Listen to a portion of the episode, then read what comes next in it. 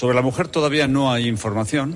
La mujer tenía un enlace familiar en Alemania y ese es probablemente el motivo por el que se desplazaron precisamente a ese destino, probablemente. ¿no? Eh, se le ha transmitido también a la policía alemana que si constatan que la mujer tiene previsto regresar al Estado español y en concreto a Euskadi, que se ponga en contacto lo antes posible con la Archancha, cuyo teléfono de contacto tiene ya, para, eh, bueno, para que la Archancha pueda activar los mecanismos de protección que corresponde adoptar en este caso.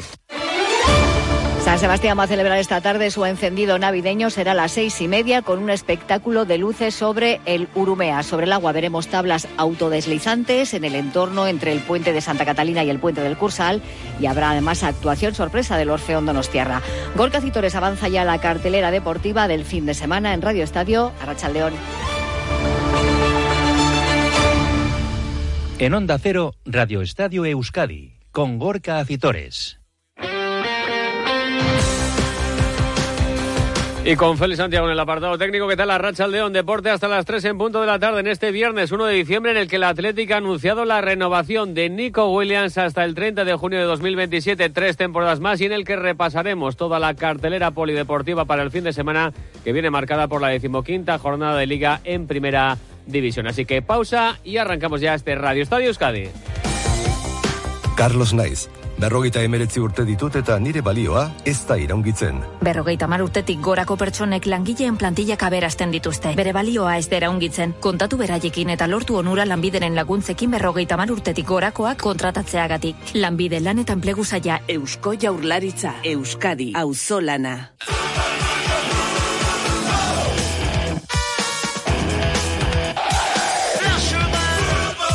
Es sin duda alguna el nombre propio del día, el de Nico Williams, el jugador del Athletic que ha renovado su contrato por fin hasta el 30 de junio de 2027, tres temporadas más. No se habla no se hace pública al menos la cláusula de rescisión que recordamos que en su anterior contrato estaba en los 50 millones de euros y ya les digo que apenas va a sufrir variación o que la variación de esa cláusula de rescisión no va a ser para nada cuantiosa. Eh, tres temporadas más para el jugador rojiblanco, uno de los hombres franquicia en el equipo de Ernesto Valverde. Será más o menos un secreto a voces que iba a acabar ocurriendo esta renovación, pero quien más, quien menos, eh, podía tener algo de intranquilidad por las fechas en las que nos encontramos. Ya hoy 1 de diciembre, ya tan solo un mes de que el futbolista que concluía contrato el próximo 30 de junio de 2024, pudiera ser libre para negociar con cualquier club. De hecho, ofertas no le han faltado al menor de los hermanos Williams, por el que se han interesado media Europa con esa condición, además de que acabado contrato al final de la presente temporada. Pero por fin ha estampado su firma en el contrato, en la renovación del Atleti por tres temporadas más hasta 2027 y el propio futbolista estaba satisfecho por ello. Y de, poder estar aquí en Bilbao, al final estoy muy contento de, poder seguir con los míos, eh, esta gran familia como es el Atleti, todos los compañeros darle las gracias por, por eh, brindarme esta oportunidad, llevo aquí desde, desde, los 11 años, al final ha sido un camino muy largo, desde categorías inferiores, no me quiero olvidar tampoco de, todos los entrenadores que han pasado por, por mí, era un poco pieza, eh, me han ayudado a, ser lo que soy a día de hoy y bueno, estoy muy contento y tengo que seguir trabajando. Desde el minuto uno me han apoyado en los malos y buenos momentos, que eso es importante y bueno, ojalá devolverles todo desde el sábado ya y, bueno, que estén orgullosos de nosotros, que, nos vamos a pelear con mucha garra. Ojalá los objetivos que nos hemos marcado a final de temporada se logren y, bueno, poco a poco. Pues contento el futbolista, contento Nico Williams, contento su hermano Iñaki, contento toda la familia de Williams y contento evidentemente el club, con su presidente John Uriarte a la cabeza. Es una grandísima noticia para el club y desde luego es también una buena noticia para, el ambicioso proyecto deportivo que tenemos en el Athletic. Pese a que era una pieza muy codiciada en el mercado y a que tenía ofertas muy jugosas de, grandes clubes a nivel mundial, el jugador dejó claro desde el primer momento que quería seguir con nosotros.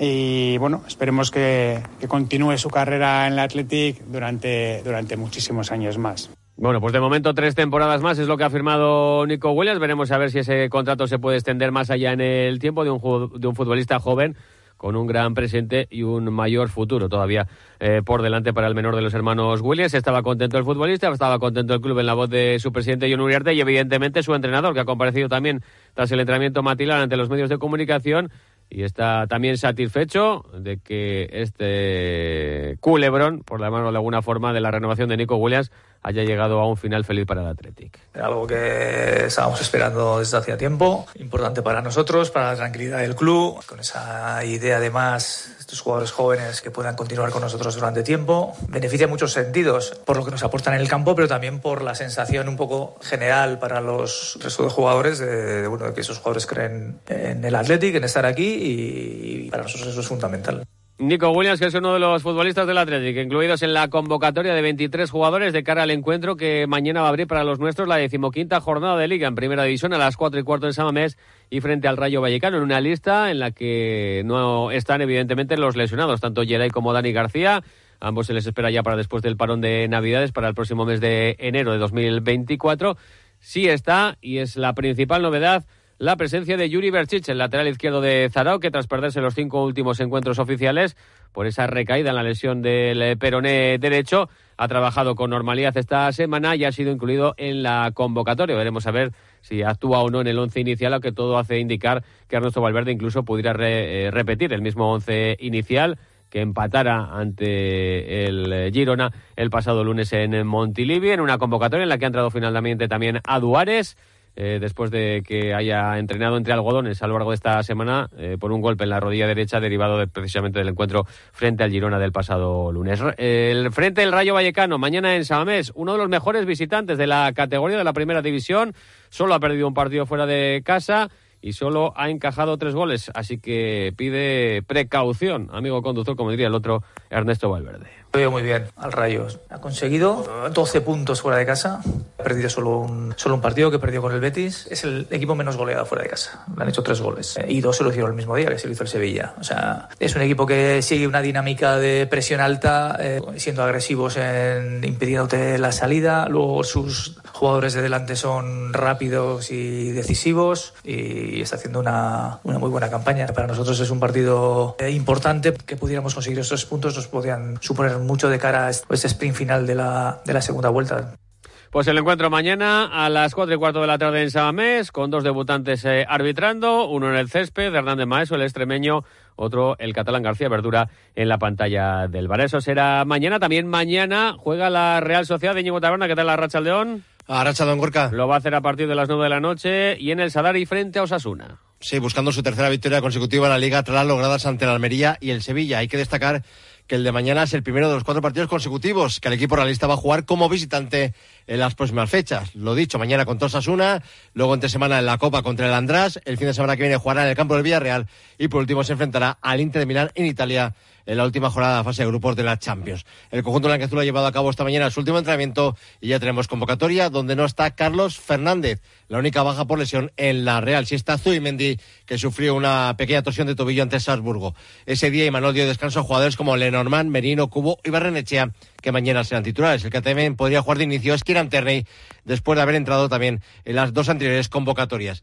Y Manolo lo tiene claro, mañana va a ser un partido muy exigente para su equipo. No sé cómo va a salir el partido de mañana, pero sí, lo que, sí, sí que percibo un, un ambiente de, querer acabar este, este año de la mejor manera posible. Quedan seis partidos, vamos a ir poco a poco, sabiendo que el partido de mañana eh, a nivel físico, mental, eh, es un partido de Champions, porque Osasuna siempre, siempre, siempre nos obliga a hacer partidos muy buenos a todos los niveles, tanto a nivel ofensivo como a nivel defensivo. Se le preguntaba a Imanor por la temporada que está realizando Osasuna. Lleva cuatro jornadas seguidas sin ganar el conjunto de Yago Arrasate, que además como local solo ha conseguido una victoria. Yo creo que por los méritos hechos eh, merece, merecen algo más. Eh, recuerdo ahora mismo el partido de de Villarreal, que en el primer tiempo son muy superiores y, que merecen sentencia del partido. Bueno, contra Girona, aún poniéndose por detrás eh,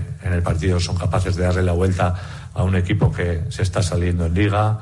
Eh, creo que, eh, bueno, a veces son detalles, ¿no? Y son esos mismos detalles que en estos últimos años que nos hemos enfrentado a nos, nosotros a ellos, se han decantado a favor nuestro.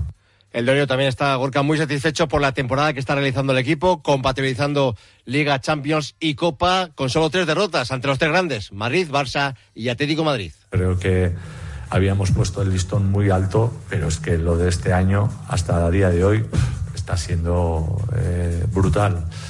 Vamos a ver si somos capaces de, de poder aguantar este ritmo, que no es fácil, que no es fácil.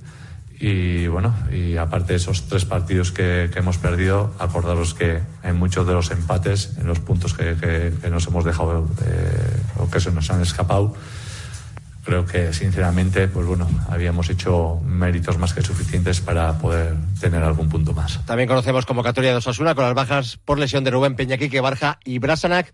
El árbitro del partido será el canario Pulido Santana con Gemelatre en el bar. Y recordar que en el trofeo de Duchaya el líder es Bryce Méndez con 49 votos. 45 tienen Cubo y Remiro. En Ducha ya son especialistas en cambiar tu bañera por un plato de ducha en tan solo una jornada de trabajo. Llámales a 943 44 46 60 o visita su página web duchaya.com. Gracias, Íñigo. Mañana sábado jugarán Atlético y Real Sociedad. El domingo lo hará el Deportivo La Vez. Roberto Vascoy, ¿qué tal la Racha León? Caixa Gorka, Racha León. A las 2 de la tarde en Solmos y ante el Mallorca. Y también ha hablado hoy su técnico, Luis García Plaza que por cierto está de cumpleaños, cumple 51 años y también, curiosamente, su rival del próximo domingo, Javier Aguirre, un poquito más mayor, desde luego el vasco, 65 años que cumple el técnico mexicano. Y precisamente sobre Javier Aguirre le hemos preguntado hoy a García Plaza, porque el Azteca está viviendo momentos complicados en eh, la isla. El otro día, después de ese empate frente al Cádiz, en el partido del pasado miércoles, se le cuestionaba sobre su futuro, tenía ahí un rifirrafe con un periodista, pero García Plaza hoy ha defendido a a su colega. Eh, Javier es un grandísimo entrenador y sobre todo lo mejor que tiene es que dirige el grupo increíble. Y te aseguro, te aseguro de verdad que toda la plantilla está con él. O sea que si está, y no lo sé, ¿eh? si en un momento está cuestionado, van a salir todavía más fuerte para sacar la cara por el entrenador, porque es un tío espectacular. De lo mejor que te puedes encontrar en, a nivel personal en esta profesión. Entonces, los jugadores van a dar todo, todo, todo, todo lo máximo por, por, ayudarle. O sea que si es así es peor todavía que si estuviesen más relajados. Fíjate lo que te digo. O sea, van a salir a muerte, a muerte. No tengo ningún tipo de duda que van a salir al 100%, además como tiene que ser, claro. Un García Plaza que va a vivir un partido muy especial, es muy querido en la isla, allí logró el ascenso a Primera División y de hecho hoy, un dato curioso, ha dado dos ruedas de prensa, una con nosotros aquí en Ibaya y otra con los periodistas de Mallorca eh, vía eh, Zoom. García Plaza tiene claro que tiene un final de año complicado, los dos últimos encuentros de 2023 son contra Girona y Real Madrid y el 2024 lo empezará nada más y nada menos que contra Real Sociedad y Sevilla a domicilio, por eso cree que el partido de mañana y el del próximo sábado contra Las Palmas son muy importantes. Está claro que es un partido de otro rival parecido a lo que estuvimos allí. A lo mejor no al principio, lo vuelvo a repetir, pensamos que el Mallorca tenía que ser rival nuestro porque en teoría, hostia, el proyecto que había era para estar más arriba. Pero eh, está ahí, entonces si le ganamos y les dejamos ocho puntos, ostras, para nosotros sería un paso adelante muy importante en ir separándonos rivales, porque después en primera en cualquier momento te puede venir una mala racha. Eh, lo que hablamos, imagínate que cuando íbamos sin ganar antes de Almería, no sé si eran seis, y aunque tuvieras buenas sensaciones, ese día no ganas y todo. Entonces todo lo que saquemos, genial para cuando venga esa mala racha tener ese colchón para seguir, seguir trabajando con tranquilidad. En la, en la convocatoria no va a haber novedades, las bajas de larga duración de Sedlar y de Simeone, por cierto, ha confirmado Plaza X Simeone, eh, habrá que esperar un poquito, pero podría volver el próximo mes de enero, al igual que Panicelli. Ha dicho que podría mover algo en el once titular porque el Mallorca es un equipo muy físico y ha dejado entrever la posibilidad de que los laterales pueda haber cambios y que entren jugadores un poquito más físicos como Duarte o como Tenaglia en lugar de Javi López y de Gorosabel, incluso en el centro del campo eh, la presencia en la medular de Carlos eh, Benavidez. Y también le hemos preguntado por la permanencia. El equipo está con siete sobre el eh, descenso, con equipos que a priori no iban a estar como Villarreal o como Sevilla en esa pelea, incluso el propio Celta. Pero García Plaza tiene claro que al final esto va a ser una batalla de pocos equipos. Y abajo siempre, todos los años, hay equipos que no están preparados para, o que no están previstos para eso y que se meten. Pero normalmente al final salen. Normalmente al final salen. Yo creo que Villarreal lo lógico es que salga. Ya Marcelino ha llevado, lleva tres partidos, tres victorias, en diferentes competiciones, pero tres victorias. El Sevilla lo lógico es que salga. Tardará más o menos, pero lo lógico es que salga. Verdad que alguna vez ha habido algún descalabro, ¿no? De, algún equipo importante, pero lo lógico es que salga. Mallorca lo lógico es que salga, tarde o temprano. Entonces, ¿quién queda? Pues, pues los cuatro o cinco que en teoría tenemos que estar. Ojalá alguno de esos no salga y esté con nosotros. Pero en teoría tienes que prever que salga. Por eso nosotros tenemos que hacer nuestro partido, ir sumando, ir sumando, ir sumando. Y por presupuesto, pues tendríamos que quedar cuatro o cinco luchando por no, por, no, por, por salvarnos. Bueno, Gorka, pues mañana último entrenamiento, viaje a la isla y el partido ese domingo a las 2. Gracias, Roberto. En segunda división, jornada de descanso para nuestros dos equipos que regresarán mañana al trabajo. La Sociedad Deportiva Moribeta recibirá el domingo a las 9 al Burgos en Lezama, encuentro para el que Aritz Mújica va a recuperar al centrocampista Sibo tras cumplir este partido de sanción la pasada jornada ante el Elche.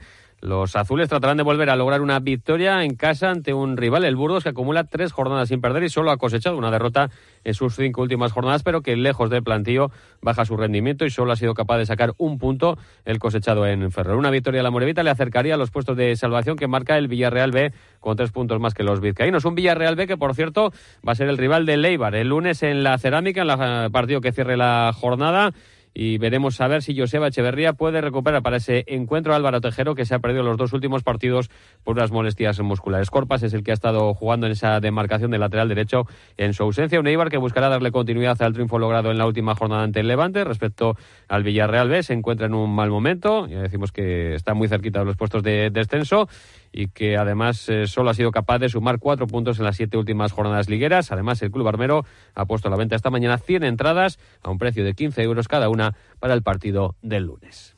Unos días de esquí en Aragón te llenan de energía para todo el año. La emoción de volver a esquiar, la belleza de vivir la naturaleza, el placer de descansar entre amigos. Hay miles de razones para venir a Aragón. ¿Cuál es la tuya? Aragón, por miles de emociones. Turismo de Aragón. Gobierno de Aragón.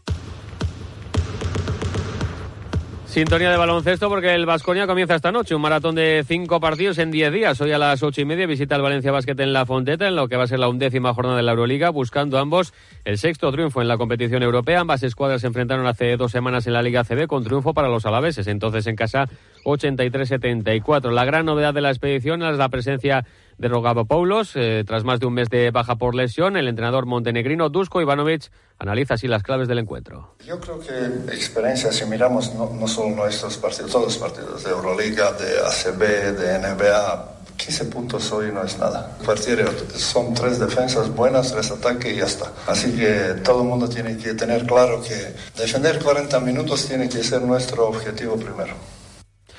El Vasconia está tarde ante el Valencia en la Fonteta, cancha que va a visitar, por cierto, en Liga CB el domingo Bilbao Base con la baja del, por lesión del pívot islandés en Linason y tratando de romper una racha de seis derrotas consecutivas de los de Jaume Ponsarnau en la Liga ACB, así que el técnico de los hombres de negro eh, busca mejoras urgentemente en su equipo. Lo que nos preocupa es nuestro porcentaje de rebote defensivo, que es malo. Nos preocupa nuestro porcentaje de tiro de dos, nuestro porcentaje de tiro, de tiro libre. Nos preocupan básicamente estas tres cosas, que son cosas que de mejorarlas, pues claramente tendremos, ten, tendremos una mejor capacidad competitiva.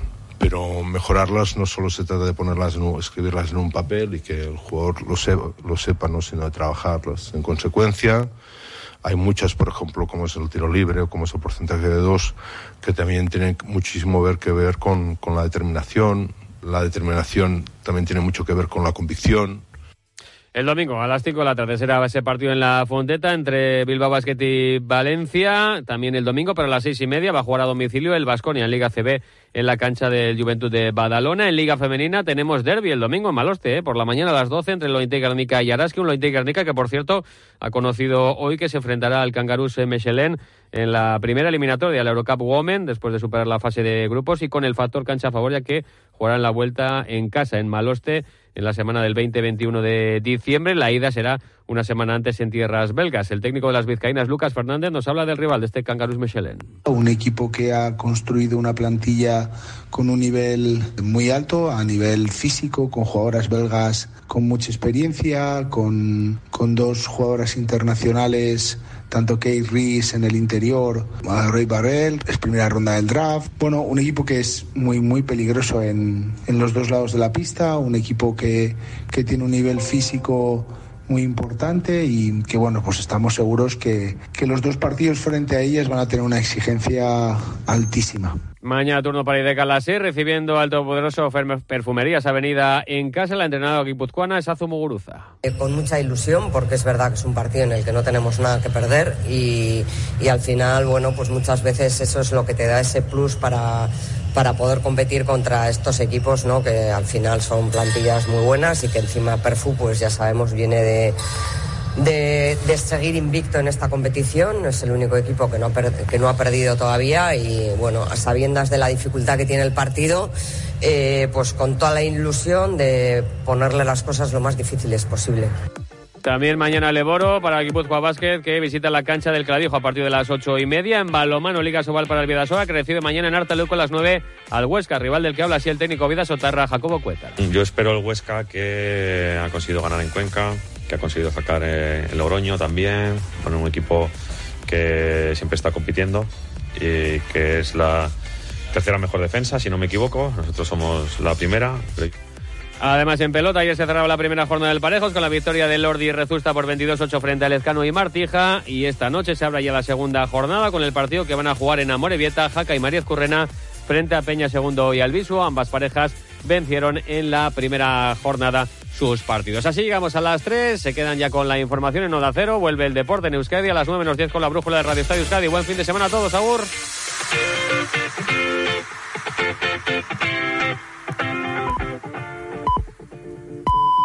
Son las 3 de la tarde y las 2 en Canarias.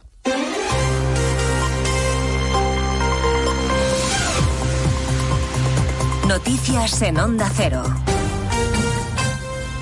Buenas tardes. Resumimos en tres minutos la actualidad de esta mañana que les venimos contando desde las dos en Noticias Mediodía, empezando por el hallazgo de los cuerpos sin vida de un matrimonio de octogenarios en Sigüeiro, en Coruña. Los cadáveres han aparecido con signos de violencia, los ha encontrado un familiar y la Guardia Civil está investigando ya. El alcalde del Concejo de Oroso, Alex Doval, prefiere ser prudente y no sacar conclusiones aún.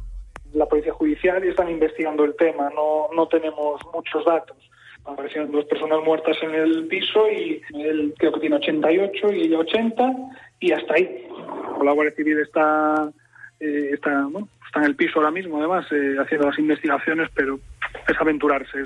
Se ha conocido hoy el dictamen del Consejo General del Poder Judicial con los argumentos de la decisión de considerar no idóneo al fiscal general del Estado. Es un informe durísimo en el que se habla de la utilización espúrea de las potestades de su cargo, del desvío de poder en los nombramientos, de la deficiente transparencia y del hecho de que García Ortiz se haya puesto de perfil ante el escarnio público al que se ha sometido a miembros de la carrera fiscal.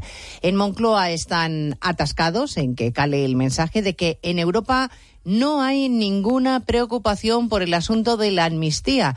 Ayer el ministro Bolaños dijo que no, que no había preocupación en la Comisión Europea. Hoy el portavoz del comisario Reinders ha dicho que como que no, que Reinders no dijo eso, que están estudiando todavía todas las peticiones de amparo que les han remitido y no obstante, el ministro Bolaños ha insistido.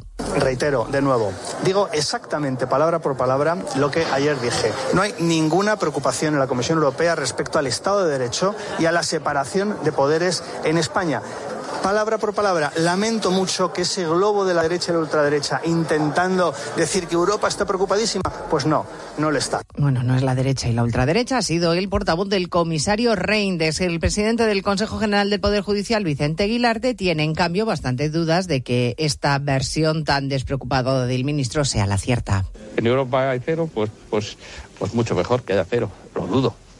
Pero bueno, si lo ha dicho él, será que tiene relación directa con, y mañana el encuentro en algún lugar de Suiza, sin confirmar aún, entre el PSOE y Junts y el verificador que supervisará. La Fundación Henri Dunant parece que es la elegida. Esta fundación fue la que me